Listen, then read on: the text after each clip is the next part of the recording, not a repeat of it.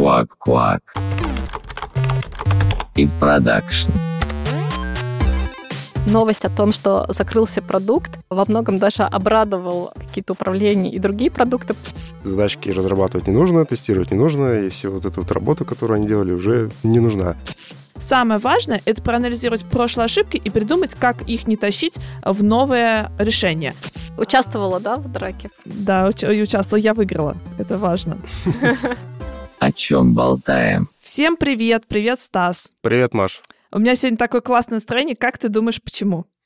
Наверное, ты выспалась сегодня. Вот это вообще неожиданный был вариант. Ну да, кстати, я сегодня выспалась, а, но у меня хорошее настроение не поэтому, а потому что мы будем говорить про смерть продукта. Я не знаю, почему меня эта тема так радует, но почему-то она меня очень радует. Мне кажется, вообще редко люди об этом говорят, а мы поговорим. Возможно, у нас сегодня появится какой-то супер эксклюзивный контент. Ну и, собственно, дорогие наши слушатели, как вы поняли, бывают иногда такие ситуации, когда какой-то продукт или проект не показал каких-то ожидаемых результатов или еще что-то с ним произошло. В общем, бывают всякие разные ситуации, когда может встать вопрос о закрытии продукта. И это как бы часть жизни, и это нормально. И я напоминаю, что мы наш второй сезон строили как процесс разработки, и вот в процессе разработки иногда бывает так, что последний этап — это не поддержка, а закрытие продукта. И важно грамотно к этому этапу и к этому процессу подойти и, значит, э, сделать все четко, инженерно и все за собой почистить. И о том, как это классно и аккуратно сделать из продуктовой и с технической стороны, а, мы поговорим сегодня в выпуске «Уходи красиво» с нашей прекрасной гостьей Маргаритой Бариновой, системным архитектором. Маргарита, привет. Привет. Пожалуйста, расскажи нам пару-тройку слов про себя. Не поверите, но я тимлит э, новой ипотеки. Это продукт, э, который получил по факту реинкарнацию. Сейчас мы будем говорить о закрытии продукта ипотеки, который закончился три года назад. А сейчас я тимлит команды ипотеки уже новой, которая год как в проде, и мы активно ее развиваем и масштабируем. Круто.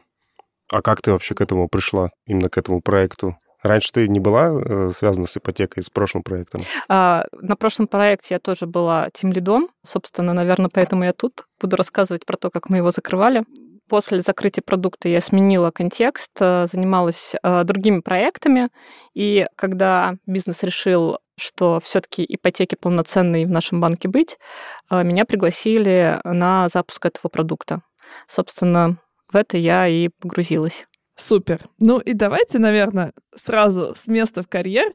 Расскажи нам немножечко про первую ипотеку, что это был за продукт и почему он закрылся. Это э, не был продукт в полноценном понимании ипотеки.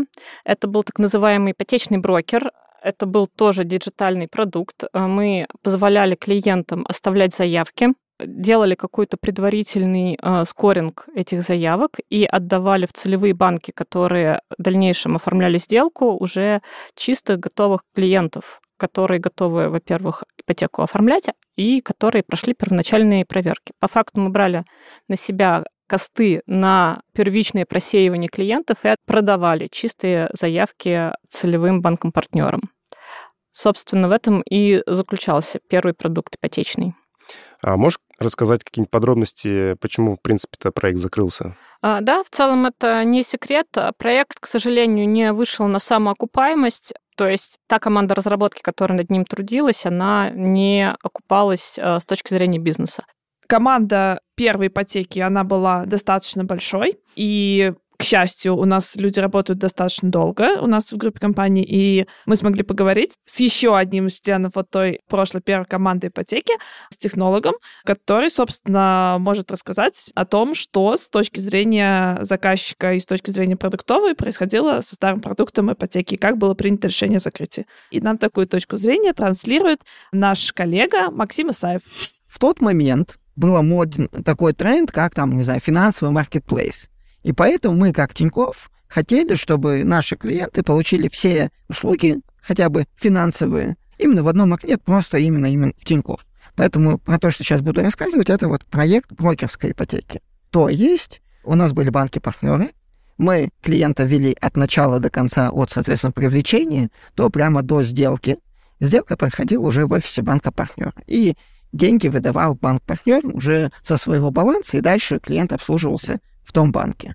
Как бы у нас это более-менее получилось, именно там с клиентской точки зрения это был огонь, но там еще такая немаловажная история, как бы ипотека, это надолго. Многие люди исторически, статистически берут это один раз в жизни, и первое, им не с чем сравнить процессы. Если вдруг это первая, вторая ипотека, что как бы наша круче, именно в плане процессов. Второй момент, у нас не было там топ-1 банка, который выдавал ипотеки и сейчас выдает.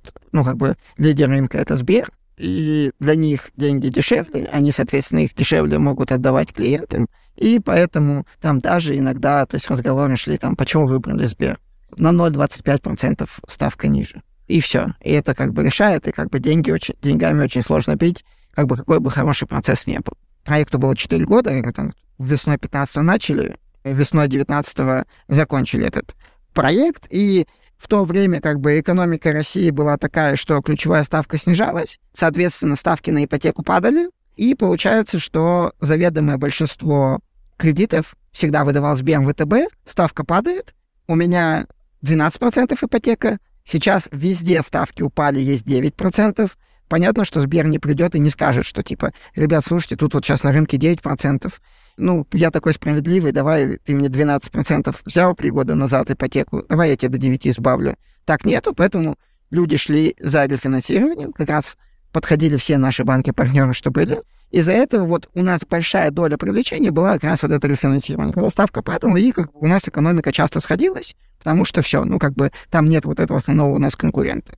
А где-то весной, получается, 19-го чуть-чуть ставка стала расти выше, и получается у нас в определенный момент вот э, весь вот этот какой-то там поток, кто шел на рефинансирование, вымылся в ноль. То есть не было в какой-то момент людей и как бы предложений на рынке таких, чтобы вот как бы кого-то заинтересовало рефинансирование. А как бы вот э, конкурировать на рынке именно где покупки, ну, там было тяжелее. Мы закрыли и квартал, полугод в плюсе, и потом поняли, что все, сейчас даже как бы ставка снова начинает расти, основные клиенты, которые нам были прибыльные, у нас их доля сильно сокращается, которые были минусовые, остается там примерно такой же в абсолюте.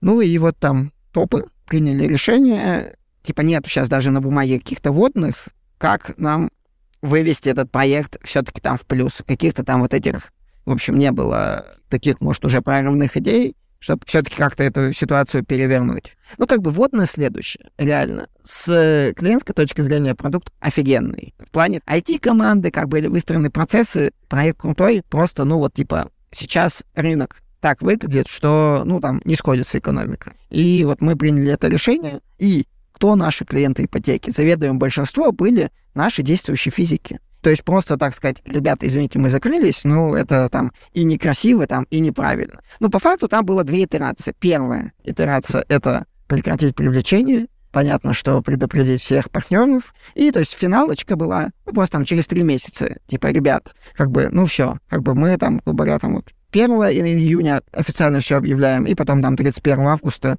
все там финально все закрываем, чтобы там ну, не было каких-то отсылок, и все максимально довести. Если кто-то не успел, то, ну, обращайтесь уже в банк-партнер. Сейчас, соответственно, давайте чуть поподробнее, что нужно. Первое, закончить привлечение. Это различные каналы. То есть там, понятно, что онлайн убрать форму, чтобы и там, в том числе из контекста, из всего этого. Вот сейчас мы понимаем, что там, не знаю, Google от нас ушел в плане там контекстной рекламы. В то время там, разумеется, это все было.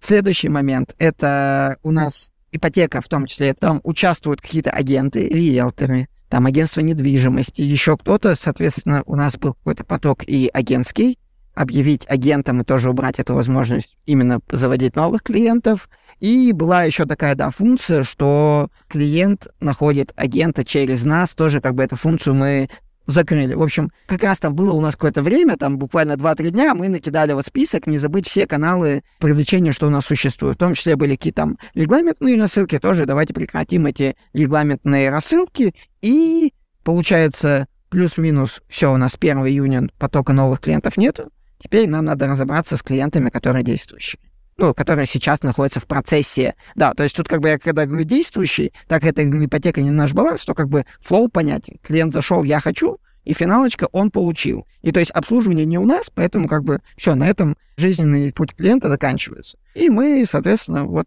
1 июня, там в клиента, где там эта анкета и весь flow, вывешиваем баннер, который не скликивается, ничего, то есть вечно висит, что большое спасибо, Тинькофф Банк принял решение закрыть проект, поэтому вот мы до 31.08 всех вас не бросим и доведем. Опять, тут чуть-чуть такая зацепка продуктовая. Чаще всего банки, партнер, ну вообще банки одобряют ипотеку, и как бы вот это одобрение, оно имеет какой-то срок. И вот э, обычно этот срок был три месяца. И поэтому, ну вот мы как бы и выбрали вот этот вот срок там три месяца, что первый, кто получил одобрение точно, финально определились с объектом и там взяли. Ну, если не взяли, то у них бы просто даже уже все, они не могли взять, потому что у них одобрение закончилось. Ну и кто был до одобрения, там процесс этот чуть побыстрее происходит именно одобрение, там дольше это я получал одобрение, теперь я смотрю, что я хочу там договориться с продавцом, еще что-то. Вот. Повесили вот этот баннер, и было время какое-то, мы план накидывали, типа, что нам не забыть сделать 31 августа или к чему подготовить 31 августа. Ну, основная там история была, там хорошо был бэкэнд немного, ну, договорились с командой там фронтенда, кто куда переходил, что, типа, ребят, вот мы будем вам иногда быть заказчиками, там, не знаю, задачки небольшие, что-то там с фронта убирать. В общем, здесь мы тоже договорились. Итого, там, ну, наверное, интереснее там, что про разработку, то есть надо было к концу убрать там все какие-то намеки, которые были про ипотеку, там, не знаю, на продуктовый где-то в подвале есть блок контакты. Там было типа по какому телефону звонить насчет ипотеки, не забыть. Дальше, соответственно, ну просто что было? Если у тебя активная заявка на ипотеку, ты логинишься в Тинькофф, у тебя подсвечивается, ну там вот у тебя есть активные твои там дебетовки и так далее, и отдельный вот был блок продукт ипотека.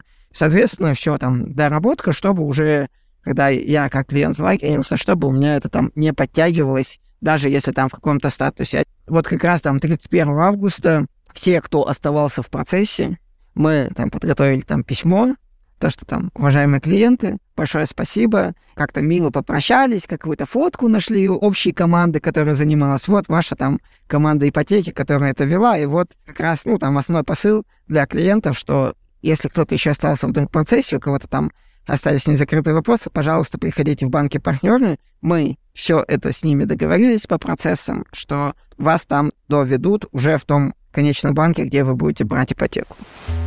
Квак-квак. Можешь ли ты рассказать, какие вообще этапы закрытия продукта у вас были именно с технической точки зрения? Вот что вы делали для того, чтобы организовать закрытие продукта? Я сначала пишу как функционировал продукт на момент известия о том, что мы его закрываем. То есть мы все работали по agile, у нас были двухнедельные спринты практически у всех команд, которые э, занимались ипотекой. Это очень много доменов, там порядка 10 условно команд. И они работали в штатном режиме, готовили задачи, э, релизили их прод. И, в общем, работающая ипотека, приходит новость о том, что мы ее закрываем. То есть, понятное дело, что это не значит, что вся команда встает и уходит со своих рабочих мест. Нам надо как минимум остановить э, работу этого продукта. Соответственно, сразу тем лиды всех команд э, собрались, и мы коллегиально принимали решение, в каком ключе мы будем действовать. Прорабатывали совместно этот план. То есть это не было самоуправство на уровне каждой команды, мы именно коллегиально принимали это решение. На первом этапе, конечно же, необходимо было, в принципе, остановить работу всех процессов, которые обслуживали этот продукт. Это доступность его в мобильном приложении, сам процесс origination, а, работу всяких поддерживающих систем, которые позволяли этому процессу быть. То есть первое, что мы останавливали приложение в проде, прекратили возможность подачи новых заявок. Но те заявки, которые уже существовали, они должны были дожить. Мы э, сняли статистику, поняли, в принципе, сколько их и какой у них этап текущий, и сколько им надо времени, чтобы дожить. Соответственно, по мере прохождения заявок по этапу жизненного цикла было принято решение отключать те системы, которые уже все не понадобятся. У нас э, был выделенный менеджер, который следил за этими заявками и давал сигнал тем или иным командам на отключение. И самым последним как раз отключался мой компонент. Это процессинг, который как раз и владеет жизненным циклом заявки. На втором этапе было принято решение удалять репозитории, но это уже было отдано на, на откуп команд. У кого-то э, были какие-то решения, которые, возможно, в перспективе были бы полезны другим продуктам, и не все удалялось. В целом, в моем сервисе э, тоже были какие-то компоненты, которые переиспользовались другими продуктами. Мы не все удалили. У нас было несколько сервисов, э, микросервисная архитектура. Процессинг мы удалили, потому что он не нес никакой новой интересной информации, но набор сервисов, которыми пользовались другие продукты, э, мы оставили, и они закончили свое существование. Даже не знаю, когда мы их передали уже тем продуктам, которыми пользовались. Ты говорила про процесс origination. А можешь поподробнее рассказать, что это за штука такая, чтобы наши слушатели поняли, о чем ты говоришь? Это процесс открытия продукта от момента, когда клиент захотел продукт, до момента его выдачи. Вот этот вот клиентский путь, э, который должен пройти клиент э, со своей заявкой до открытия продукта, называется origination. Ну, мы его так называем. В целом все, наверное, именно что касается самих компонентов и как э, вообще отключали их с прода. Э, конечно же, остался набор еще артефактов, которыми мы пользовались для нашей разработки. Это там джиры, доски, описание в конфлюенсе. Джира утратила свою необходимость, мы ее тоже сразу удалили, в принципе, а, но Confluence остался, а, все описание нашего процесса можно до сих пор посмотреть и получить, и даже в какой-то момент он был интересен на моменте запуска, вообще понять, как это у нас все было организовано, и принять решение, можно ли что-то переиспользовать.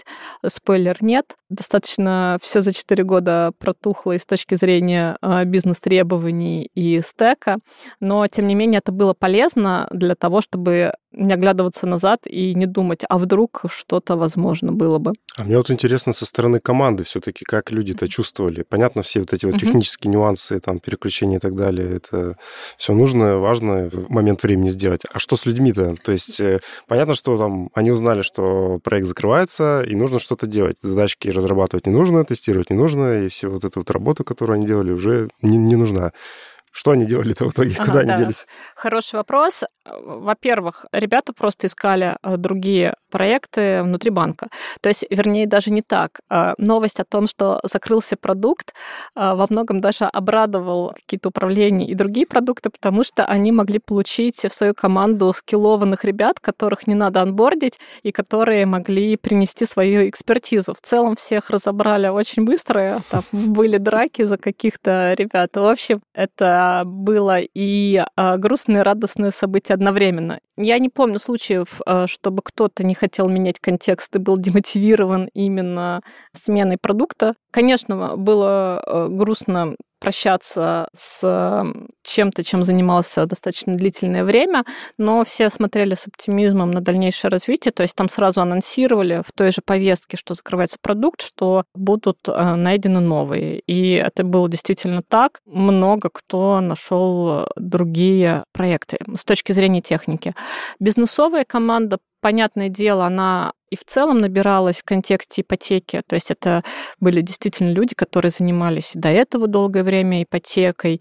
И я не знаю примеров, кто бы остался, они вот хотели продолжать заниматься именно этим продуктом. Они э, покинули компанию. Но технари все разошлись по другим проектам и были счастливы.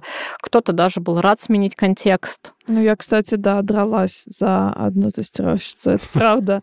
Участвовала, да, в драке? Да, участвовала, я выиграла. Это важно. А, я думаю, что в любом случае бизнесовая команда осталась не в обиде, потому что она понимала, что на том этапе феричный продукт сделать не получится, и применять максимум усилий к процессу с очень большим количеством ограничений смысла нет. Просто э, время этого продукта для реализации полноценного раскрытия еще не наступило. И сейчас процесс запуска нового ипотечного продукта гораздо более интересный, правомерный и с гораздо большим количеством экспертизы. Можешь тогда рассказать про новый проект ипотеки, как все-таки пришли к тому, что нам нужен этот проект, и было ли что-то переиспользовано с прошлого проекта, какие-то решения, mm-hmm. там, бизнесовые либо технические? Да, о том, что ипотека будет в полноценном виде, не в виде брокера, а прям вот как полноценный продукт в банке, пришли, насколько я помню, года два назад. И для этой амбициозной цели пригласили а, новый бизнес, то есть это не были те ребята, которые занимались предыдущей ипотекой, пригласили новую бизнес-команду, которая, в принципе, уже на входе построила а, совершенно другой с точки зрения бизнес-потребностей контекст, который совершенно не ложился на те хотелки, которые а, были в том старом проекте ипотеки. Сейчас ипотека выходит из стадии стартапа. А, на данный этап мы запустили уже два продукта в рамках продуктовой линейки. В декабре позапрошлого года мы запустили рефинансирование ипотеки, а летом запустили первичку. Сейчас э, команда поделилась на две части. Одна часть занимается масштабированием уже запущенных продуктов, а вторая сфокусирована на запуске третьего. А были ли люди, которые узнали о старте нового нового старого проекта ипотеки и захотели вернуться опять-таки? Нет, о таких примерах я не знаю, кроме себя, пожалуй. А, для меня это была челленджевая задача именно по запуску нового продукта. Мне импонируют такие задачи, запускать что-то с нуля, поэтому вот я начала заниматься. Про конкретную ипотеку вроде бы все более или менее понятно. Но вот я еще разговаривала про, собственно, закрытие продуктов с представителем профессии СРЕ, потому что это люди, которые, собственно, вот прям руками занимаются этой технической стороной. И у нас есть такое мнение от одного из наших СРЕ, Максима Иванова. Я участвовал в включении как внутренних продуктов, так и внешних продуктов. Внутренние продукты, понятно, что их включать немножечко полегче. Внутренние продукты, они все равно, в первую очередь, продукты, да, с клиентами нужно все равно не терять связь, да, то есть первое, что нам нужно определить, кто сейчас наши клиенты и найти их контактных лиц и так далее, потому что скорее всего, если это прямо отключение-отключение продукта, да, то внутри компании им будет предоставлен какой-то аналог или что-то в этом роде. Поэтому очень важно найти их и составить список, договориться с ними о переездах и тому подобное.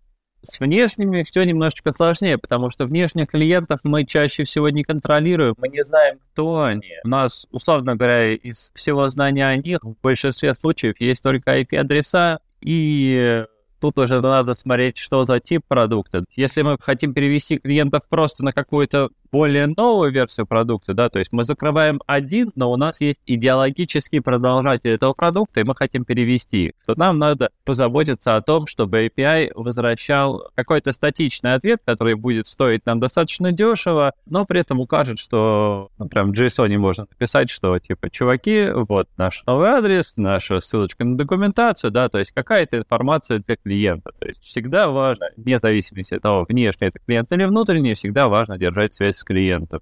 С точки зрения ресурсов, здесь тоже достаточно интересно. Э, есть несколько типов подходов. Тип подхода, первый, о котором мы поговорим, он про то, что стоит сразу подчищать за собой. То есть там всякие виртуальные машины, балансировщики, репозитории кода. Что стоит почистить в данных, это вопрос хороший, на самом деле. То есть тут, опять-таки, мы должны в первую очередь посмотреть на это полное завершение цикла жизни продукта или просто переход на его новую кардинально переработанную версию. Если это полное завершение цикла жизни продуктов, да, то мы можем удалять практически все, за разумными исключениями, типа библиотек, которые используются в других проектах, клиентские данные, не думаю, что они будут хоть сколько-то полезны. На какую-то смерть продукта или его отключение я смотрю с точки зрения того, что у нас было какое-то решение, да, оно было хорошее на тот момент времени, мы его сделали, мы получили от него нужные профиты. Теперь пришло его время отдать бразды правления, ресурсы под что-то другое, более новое. То есть это вполне себе не демотивирующая, а наоборот даже мотивирующая штука, то, что мы развиваемся. Квак-квак. я когда думаю вообще о закрытии продуктов, особенно в контексте смены стека, мы же стек почему меняем? Потому что нас старый чем-то не устраивал, да? И вот мне кажется, самое важное, это, во-первых, проанализировать проблемы, которые были в прошлый раз, как бы вот в предыдущем продукте, для того, чтобы не перенести их в новый продукт. Потому что ну, я сплошь и рядом вижу задачи, когда пытаются какими-то изменениями технологий закрыть глубинные проблемы. Например, есть команда, в которой очень э, долгие, нестабильные тесты, которые постоянно ломаются. И в итоге команда как бы на тесты не смотрит и тестит руками. И принимается решение, давайте мы вот, мы, допустим, пишем ну, на, на каком-то одном фреймворке, на фреймворке один мы пишем, а будем переходить на фреймворк 2, и вот мы перейдем, и у нас все будет хорошо. Uh-huh. А на самом деле тесты хрупкие, нестабильные, не из-за того, что фреймворк плохой, а из-за того, что тесты пишут плохо. Например, хардкодят данные в тестах, или, например, моки не используют, или, например, в один тест пихают э, тысячу проверок, что тест получается там 800 шагов, да? Вот какие-то такие штуки. И если вот эти вот подходы взять и перенести со старого стека на новый, ничего ж не изменится будет все то же самое, все те же самые проблемы, ну, может быть, немножко в другом профиле, только в новом стеке, да? И вот мне кажется, что вот при любым закрытии там продуктов или смене технологий самое важное — это проанализировать прошлые ошибки и придумать, как их не тащить в новое э, решение. Но, возможно, есть еще какие-то важные аспекты. Вот тебе как кажется, что самое важное вот при закрытии? Очень часто при переходе на новую какую-то технологию, платформу, архитектуру, стек, а, не думают именно о миграции, о том, как будут доживать а, процессы, инстансы, заявки, назовите как хотите, на старых рельсах. Не всегда а, можно перенаправить то, что было запущено в старом решении на новое. То есть они должны правильно дожить. То есть, условно, а, может поменяться какая-то незначительная часть внутри, под капотом у большой системы обычно очень сложно подчиненная структура взаимодействия различных сервисов, доменов, объектов. И ты можешь перенести какую-то даже небольшую часть внутри, а внешне все останется, например, даже также для потребителя. Но если не подумать о том, а, как будут доживать старые заявки, мы можем столкнуться с кучей проблем, которые принесут и плохой клиентский опыт, и потребуют сверх ненужной поддержки.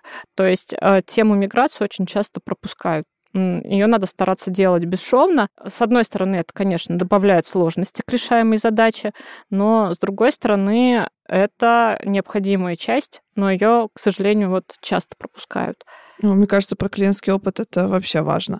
А мой поинт, который еще один я вспомнила, ведь какие-то ну, закрытия, неважно чего, там, продукта или стек технологий, они же происходят ради оптимизации, ну, либо если это продукт, то оптимизация денег, а если это стек технологий, то оптимизация каких-то ресурсов, там, разработки, да. А мне кажется, то еще, о чем очень часто забывают, о чем не нужно забывать, это как раз-таки почистить за собой для того, чтобы оптимизация сработала максимально. То есть что я имею в виду? Окей, наверное, код, он там у нас, даже если где-то останется, он лежит и кушать не просит. Но какие-то, например, не знаю, выделенные ресурсы, в смысле там мощности раннеров, или, может быть, лицензии, а может быть, не дай бог, а, закупка лицензии с автопродлением, но с а, платежом а, вот какие-то такие вещи. То есть сделать так, чтобы все, что использовал старый продукт, пустить под э, нужды новых продуктов. Да, это действительно хороший поинт. А, Еще вспомнил момент, который а, действительно тоже часто забывают. Очень часто делают новые решения, которое а, могло бы помочь текущему проекту здесь и сейчас. И не думают о нефункциональных требованиях, о дальнейшем масштабировании, не смотрят вперед.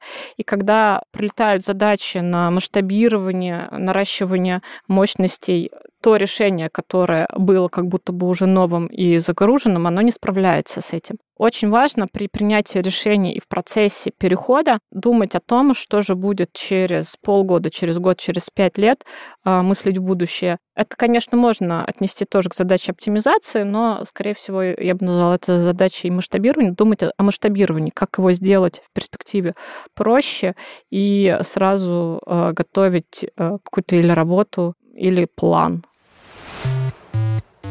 Блиц. Смерть продукта — это страшно?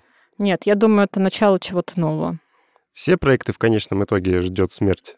В том виде, в котором они сейчас существуют, да. А в каком-то новом исполнении, наверное, это можно назвать перерождением. Тебе нравится закрывать или открывать? Я люблю запускать новые продукты с нуля. Что для тебя качество?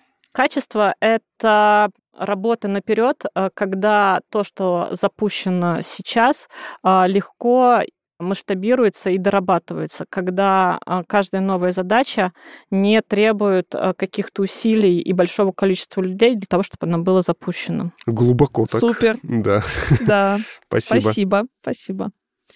Ну что, давайте я тогда попробую подбить какие-то выводы. Значит, вообще смерть продукта это не то чтобы очень страшно. Продукт может потом возродиться в каком-то новом улучшенном, более классном виде. Вот. И э, какое-то закрытие это всегда оптимизация, но, собственно, именно так это можно и принимать как удаление чего-то старого для шага в, во что-то новое лучше. Еще закрытие продукта это не всегда значит его закрытие с бизнесовой точки зрения, это может означать с технической точки зрения смену стека. И значит, вот если мы что-то закрываем, что нам обязательно нужно сделать? Нам обязательно нужно подумать о миграции, особенно с пользовательской точки зрения, идеально, чтобы она была бесшовная, ну, как бы даже если это закрытие какого-то продукта, нужно подумать, что вообще делать дальше с этим пользователем, нельзя их просто бросать. Потом нужно обязательно подумать о ресурсах, а, для того, чтобы ну, не тратить ресурсы на э, то, что уже не является актуальным. Нужно еще подумать, подсказывайте мне. Подумать о том, а, вообще ради чего ты меняешь стек, а, насколько эта история масштабируема и покрывает твои будущие потребности. То есть не менять стек или архитектуру только ради смены, потому что это модно. Понимать, какие потребности и э, проблемы ты закрываешь этой миграцией, потому что миграция это всегда трудозатратно, всегда долго, а с точки зрения бизнеса еще и больно. Супер, спасибо. Ну и мне кажется, самый главный вывод, который лично я для себя делаю из э, сегодняшней нашей записи, в том, что вообще смерть чего-то в IT это нормально, нужно к этому подходить как к обычной инженерной задаче и сделать ее максимально круто, качественно, эффективно, и тогда все будет хорошо. И вообще не бояться об этом рассказывать, как сегодня мы и сделали.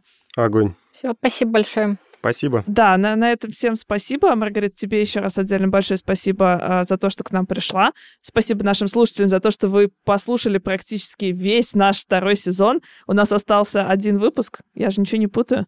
Еще один. По-моему... И, и Добби свободен. Да. Да.